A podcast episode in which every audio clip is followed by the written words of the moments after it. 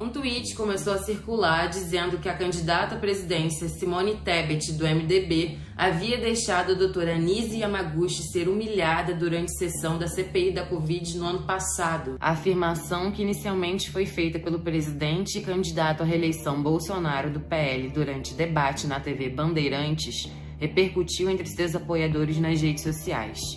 Tebet não era membro titular da CPI e não estava presente no dia da sessão, 1 de junho de 2021.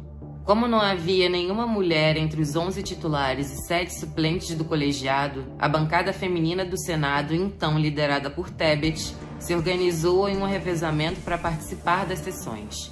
No dia do depoimento de Yamaguchi, ouvida por defender tratamentos ineficazes contra a Covid e por suspeita de integrar um gabinete paralelo do governo, cinco senadores estavam presentes durante a sessão. Durante o depoimento, a médica foi frequentemente interrompida pelos senadores.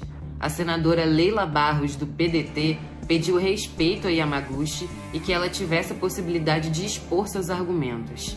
A assessoria da pedista confirmou com prova que ela conversou com Tebet durante a sessão sobre as constantes interrupções sofridas pela médica durante sua fala e que decidiu ir ao plenário interceder em favor de Yamaguchi, mesmo não concordando com o posicionamento da médica.